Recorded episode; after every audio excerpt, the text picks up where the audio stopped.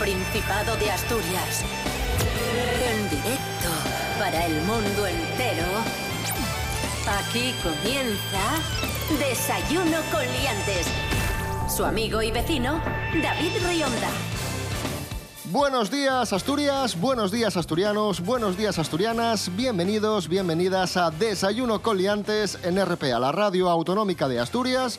Empezamos la semana, hoy es lunes 18 de mayo de 2020, en este momento seis y media de la mañana. Y saludamos en primer lugar a nuestra querida amiga, la historiadora del arte, Patri Pérez. Buenos días, Patri. ¿Cuánto tiempo? Buenos días, muy buenos días y confinados y de todo. ¿Qué tal? ¿Cómo estás? Bien, es que hacía mucho que no os iba a ver, porque debíais de pensar que estaba requete confinada en mi hogar. ¿Y, y- y lo, y lo estás? Lo estoy, pero puedo hablar por teléfono, hacer videoconferencias, videotutoriales, todo. Todo vídeo. Rubén Morillo, buenos días. Buenos días, David Rionda. Buenos días, Patri Pérez. Buenos días a todos. ¿Qué tal? ¿Cómo estáis? Bien, ¿no? Oye, ¿qué te iba a decir? Que Sí. tuvimos un fin de semana soleado. Sí. Eh, ¿Qué va a pasar hoy? ¿Seguiremos teniendo buen tiempo o va a empeorar la cosa? Cuéntanos. Pues en principio no vamos a tener problemas con el sol porque seguimos estando bajo el efecto del anticiclón. Nos va a dejar un día en principio soleado y vamos a aguantar estos días así con rayones de sol en principio también hasta el miércoles, más o menos, ¿vale? Las temperaturas van a estar un poquito más frescas que las que hemos disfrutado el fin de semana, que, que hizo bastante calor. Ay, qué bien. Van a estar las mínimas en torno a los 9 grados y las máximas en torno a los 18, que está muy bien. Pero una cosa que me pregunto yo, ¿por qué siempre hace bueno y esperan a que cambie yo la ropa del armario para volver a refrescar? O sea, Por- porque está Murphy Ay. dirigiendo todo el universo. Desayuno con liantes, ay, lere, lere, lere. Desayuno con liantes, ay, lere, lere, lere. Desayuno con liantes, ay, lere, lere, lere. Desayuno con liantes, ay, lere, lere.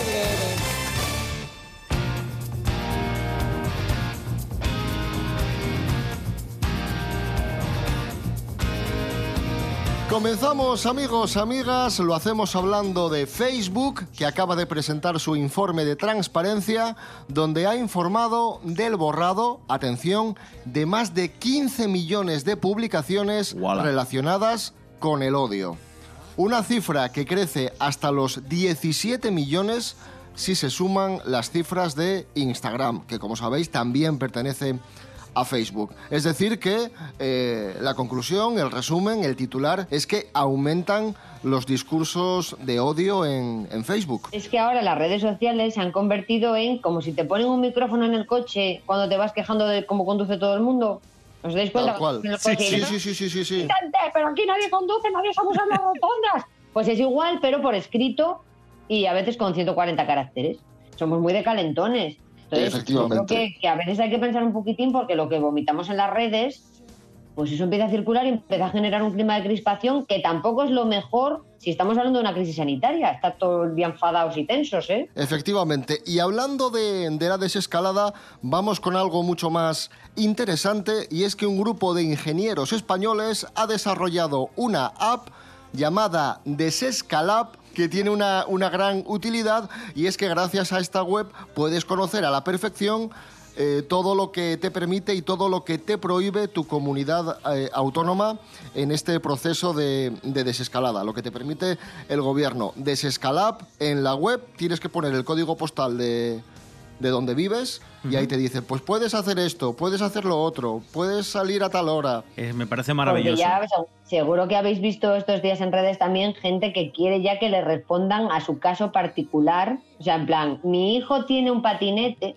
pero a veces es convertible en avioneta. Ojo, ¿Puedo salir de 5 a 7 en una vía de doble sentido con el... A ver, vamos a, A ver, ver. un poquito de sentido común. Yo, yo entiendo las dudas de, de la gente. Es cierto que las normas se, bueno, pues se, se redactan para un, de con un carácter muy general para que nos puedan aplicar a todos, pero luego es cierto que hay una casuística y cada uno tiene, tiene pequeñas dudas. Y no olvidemos, no olvidemos que Tico Astur, eh, aquí en el programa, nos contó hace unos días que la alcaldesa de Gijón todos los días sube un vídeo en redes sociales, que se publica Sí, también en la web del ayuntamiento, donde la pobre mujer explica qué puede y qué, Qué no puede paciencia, hacer. qué tiene una paciencia, paciencia. tiene una paciencia porque Qué claro, la, santa la paciencia. gente yo creo que ya un poco en cachondeo le pregunta para pinchar. Dice, si voy a ir a la huerta fuera del Claro, horario es de no paseo puede ser. Mira, y no mi hijo puedo ir porque... Oh, madre Mi mía. hijo tiene una cartilla de rubio de problemas que es que ya parece eso. O sea, si dos trenes salen de Avilés a la misma hora, pero luego en Alba... A ver, vamos a ver. El otro día, un chico que conozco yo, si me está escuchando sabrá quién es el mismo, preguntaba, y totalmente en serio os lo juro, que si hacías deporte en vaqueros te podían multar porque ibas en vaqueros. Pero vamos a ver.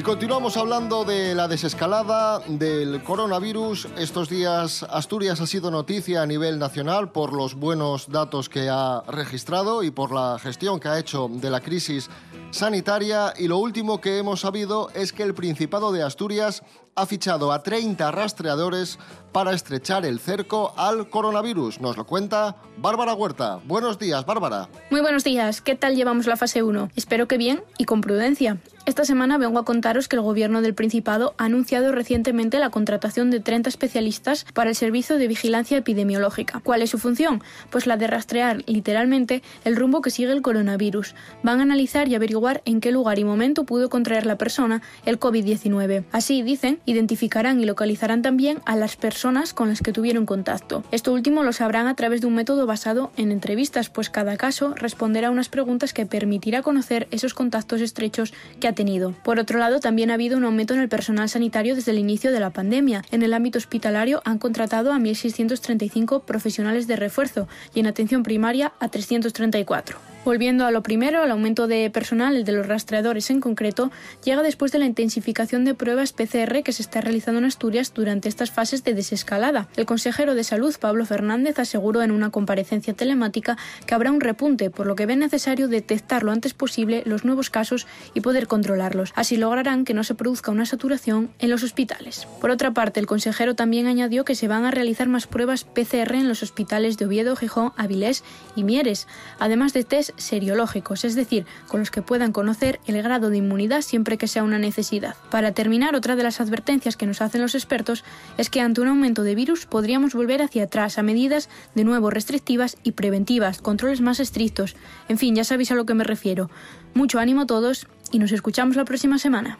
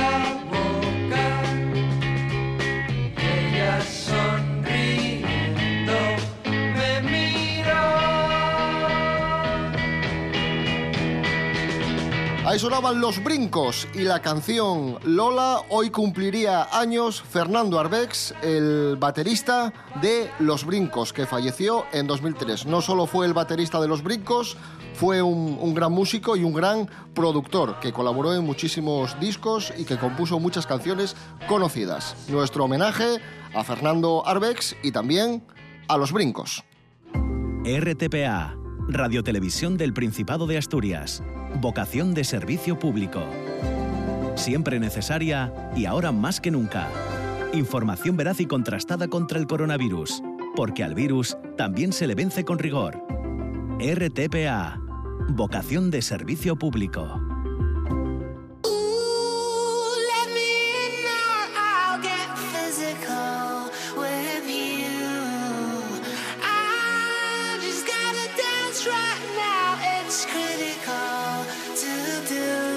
De- de- de- desayuno con liantes. Y hoy, amigos, amigas, es el Día Internacional de los Museos, jornada que celebramos desde 1977. Y como está con nosotros Patri Pérez, historiadora del arte, y en Asturias tenemos museos espectaculares, te quiero preguntar, Patri Pérez, Sí. ¿qué podemos ver mm, así, por ejemplo, en el Bellas Artes de Asturias? Que hay mucha gente que no, que no ha entrado, que no lo conoce, Por favor. y cuando entras te sorprendes y dices, Por pero favor, no ¿no? hace falta marchar lejos, porque es que hay cosas espectaculares. Mira, probablemente a nivel nacional sea el segundo mejor Museo de Bellas Artes de todo el país. O sea, nos gana el Museo de Bellas Artes de Bilbao, que claro, con Bilbao pues es complicadito competir, pero tenemos de todo. O sea, puedes ver Picasso, puedes ver un cuadro de Dalí, puedes ver mm, de todo, hacer un paseo por la historia, desde la Edad Media. Tienes eh, un retrato de Carlos II de Carreño Miranda. Tienes de todo. Tienes Goyas. ¡Goyas! Como que nos fascina. Tienes Sorolla. Tienes un montón de artistas que riman. Como este. tienes muchísimos fondos. Tienes el apostolado del Greco. O sea que, y además, lo que, que es una cosa que preocupa mucho a la gente, y es gratis. Entonces, yo ya, como ya sabemos el tirón que tenemos los historiadores del arte, aunque sea un día que llueva, por favor, entrad patar resguardaos. Entonces entráis, y una vez que entréis, el arte yo lo que tiene que engancha. Entonces vais allí, os dais un paseín, contempléis los cuadros. Oye, llamáis a cuéntame un cuadro, que os hagamos una visita, que también se puede. Y luego también tienen una serie de exposiciones temporales que se lo están currando muchísimo y pues seguro que cuando se retome la actividad volverán a, traer grandes colecciones temporales como habían traído pues donaciones del Prado o, muchas colaboraciones sobre todo con el Museo del Prado, que hace falta que te vayas a Madrid. Entonces es obligatorio, por favor, ya que te sellen la tarjeta ciudadana, visitar el Museo de Bellas Artes de Asturias, porque ahí hay todo lo bueno. Pues ya lo sabéis, amigos, invitados quedáis, Museo de Bellas Artes de Asturias, y nos lo recomienda una historiadora del arte. Y vamos a hablar, Patri Pérez, no de historiadores del arte, pero sí de, de una carrera que tiene bastante que ver, que es la arqueología, porque al fin y al cabo también estudia mucha de- estudian muchas de las cosas que, que estudiamos en historia del arte.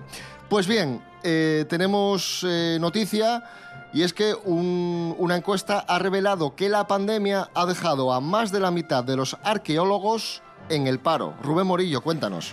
Sí, son datos que tiene y que, muestra la plataforma estatal de profesionales de la arqueología y el Colegio de Profesionales de, de Arqueología de Madrid, que dicen, pues sí, que el 55% de los arqueólogos está sin trabajo por la pandemia y que las pérdidas ya suman 36 millones de euros. ¿Por qué sucede esto? Bueno, pues porque no hay obras públicas, por, el coronavirus, evidentemente, no hay campañas de investigación y esto hace, bueno, pues que la mayoría de los arqueólogos hayan sido despedidos. Además, se agrava porque muchos de ellos son autónomos, son encargos que les hacen profesionalmente y directamente a ellos y entonces, pues lo que proponen ellos para salvar un poco esta, este temporal, que que que es, duro, es, eh, bueno, pues medidas para eh, los autónomos, en concreto para ellos, por ejemplo, condonación de deudas, las bonificaciones fiscales o la reducción del IVA cultural, algo que llevan reclamando desde hace varios años. La verdad es que está la cosa complicadita, ¿eh? Los que nos dedicamos al mundo de, la cultura, bien sea en el, en el ámbito que sea, está la cosa un poquito complicada.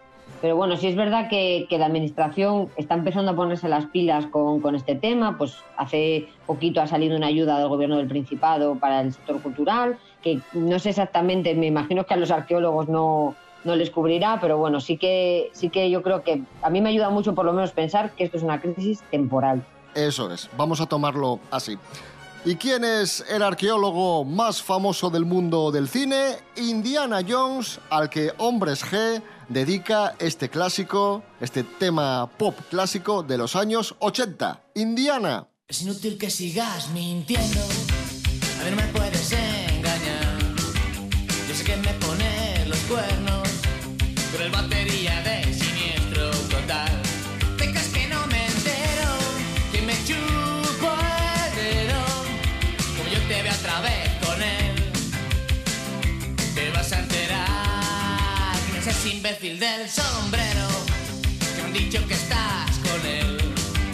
Los cazadora de cuero, su látigo y su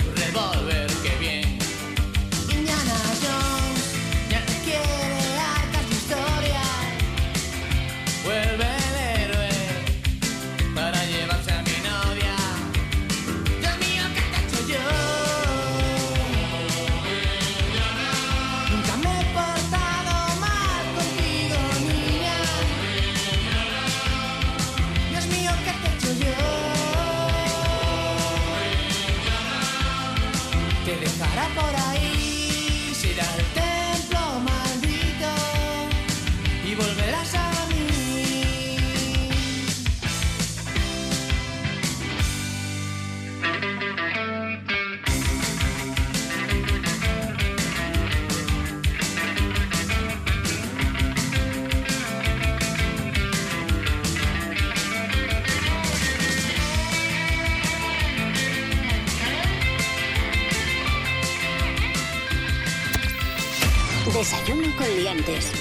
Continuamos en Desayuno con Liantes, RPA, la radio autonómica de Asturias. Vamos a hablar a continuación de inventos originales y nos vamos a Tokio, donde han inventado una bici eléctrica hinchable.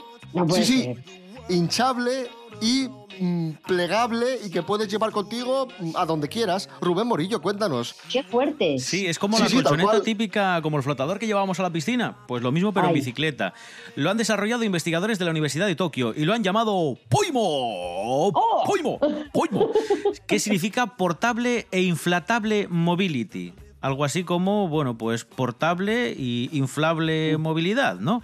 Y Eso. pues es básicamente eso, una estructura de bicicleta que se puede hinchar, está hecha de una tela de una especie de plástico y además tiene, por si eso fuera poco, motor y funciona con una batería eléctrica para que no tengas que dar pedales o si te cansas para que te ayude un poco, tiene autopropulsión. Sin embargo, transportar todos estos materiales en una bicicleta común sería cargar con varios kilos de peso, pero como esta es hinchable, como la estructura es así como una especie de tela, pues no, no cuesta tanto llevarlo. Y además, eh, ya puestos a inventar, están desarrollando también con este mismo, con este mismo, con esta misma tecnología, prototipos de sofás hinchables y sillas de ruedas. Ojo al dato. Bueno, bueno, A mí bueno. del sofá me gusta.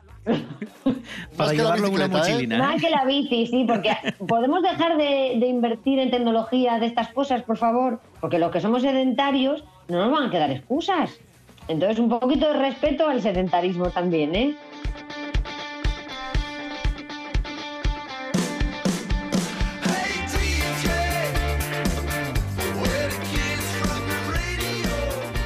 Más inventos. Eh, un paso, vamos un paso más, más allá. Atención, porque una diseñadora, una chica, ha diseñado una mascarilla con un agujerín para beber en pajita durante el verano y ha sido un exitazo. Y diréis, bueno, pues muy bien, ¿no? Pero claro, hay un problema. Es una mascarilla de tela y ella misma pues asegura o reconoce que no es una experta en, en temas sanitarios y que esta mascarilla no está demostrado que proteja contra el coronavirus. Aún así, está vendiendo mascarillas de tela con agujerín como, como una loca. Cada mascarilla tiene un precio de 30 dólares y ahí está la gente pues co- co- comprando al final lo que, lo que es un pañuelo. Un pañuelo con un agujero. Pero molaría que tuviera el mecanismo de la mirilla de la puerta. que pudieras moverlo con el metal y entonces meter la pajita, porque si no es verdad que es que mucha ciencia no tiene, digo yo, vamos. Hay un vídeo viral simpatiquísimo de una señora que lleva una mascarilla puesta y un agujero para poder respirar, porque dice que es que con la mascarilla que respira fatal. Y digo, claro, claro. Entonces tiene toda la utilidad del mundo esta mascarilla. En Ay, fin. Dios mío. Informarse muy bien, que, que la gente se informe muy bien antes de comprar cualquier cosa.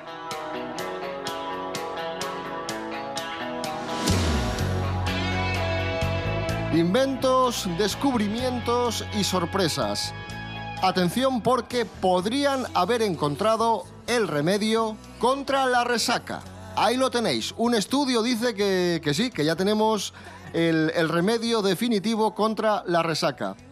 Esther Rodríguez, buenos días, cuéntanos. Hola, ¿qué tal? Muy buenos días a todos. Pues sí, David, como bien dices, una de las consecuencias de la cuarentena es que el consumo de alcohol en el hogar ha aumentado hasta un 30% dependiendo de la comunidad. Y por supuesto, pues también se incrementaron las resacas. Así que yo hoy os traigo un remedio para acabar con ella. Mira, os cuento. Según un estudio, la deshidratación y la pérdida asociada de electrolitos pueden no ser en gran parte responsables de todos los síntomas comunes de la resaca.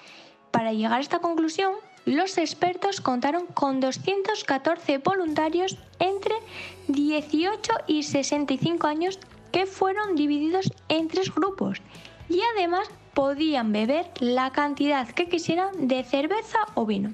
Un grupo fue el de control, el segundo bebió una solución de extractos de plantas, vitaminas y minerales. Y el tercero solo las vitaminas y los minerales. Para ello se registró la cantidad y el tipo de bebidas consumidas. Y además se tomaron muestras y mediciones de presión arterial, orina, etc. Además, cabe destacar que la cantidad promedio de alcohol consumida fue prácticamente la misma en los tres grupos. Tras ello, los expertos concluyeron que la intensidad de los síntomas variaba ampliamente entre los participantes y por tanto los que menos consecuencias mostraron fueron los que habían bebido el suplemento vitamínico y los extractos de plantas. Muchas gracias, hasta la próxima.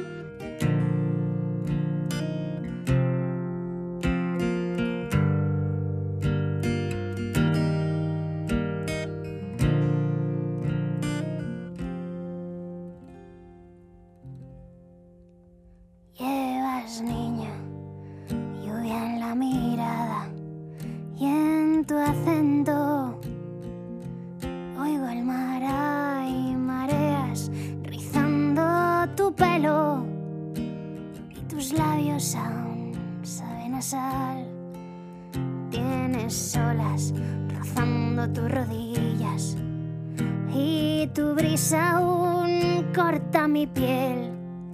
En tus brazos descansan mil gaviotas, me duelen tus pupilas, color atardecer.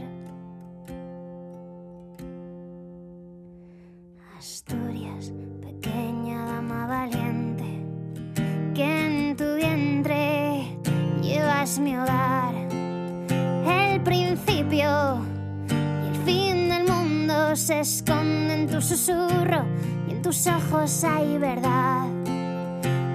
Asturias, niña de ala blanca, caricia que araña, sonrisa que escuece, un sueño que duerme al borde de tu garganta, voz de alborada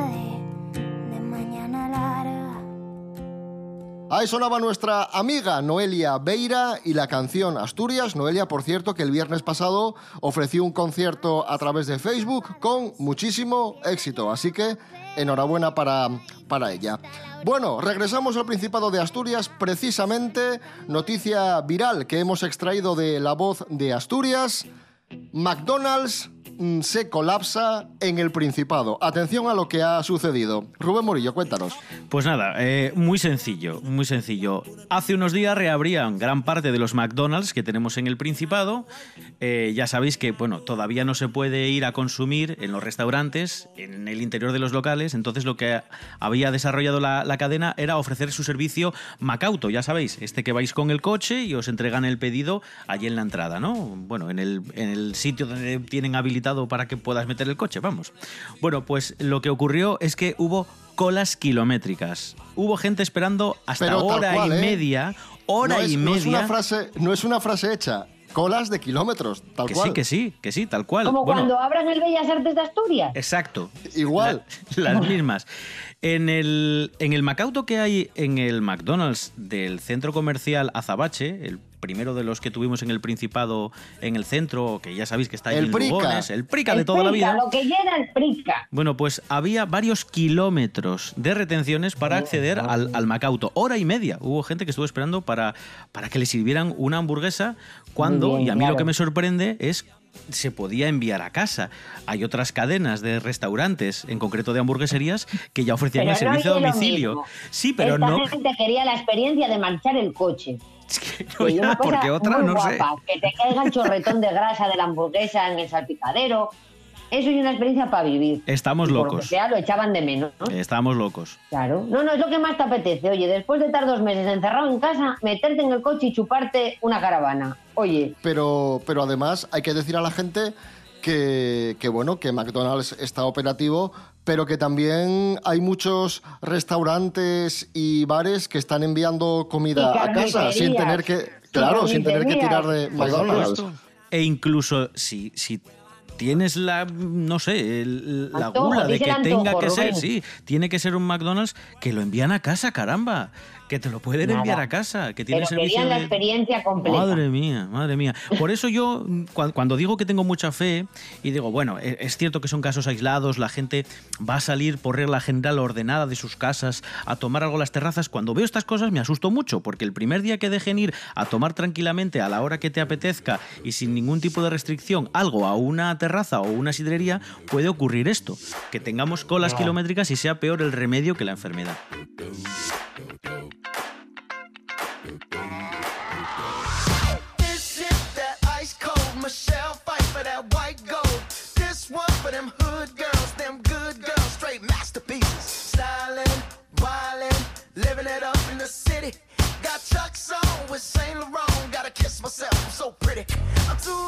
Pasamos de las hamburguesas a la comida vegana porque, atención, un estudio revela que los vegetarianos y los veganos tienen peor salud mental. Nos lo cuenta, atención a esto, Desi Castiñeira. Buenos días, Desi. Muy buenos días a todos. Hoy vamos a hablar de los vegetarianos y los veganos. Y es que un estudio ha observado que estadísticamente los vegetarianos y los veganos sufren mayores tasas de depresión, ansiedad y autolesiones.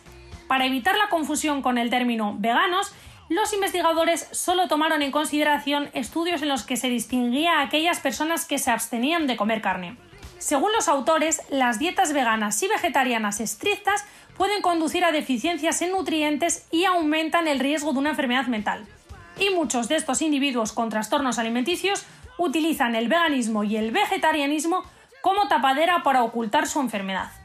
Además, las dietas basadas exclusivamente en plantas podrían modificar la microbiota intestinal y afectar a las funciones cognitivas.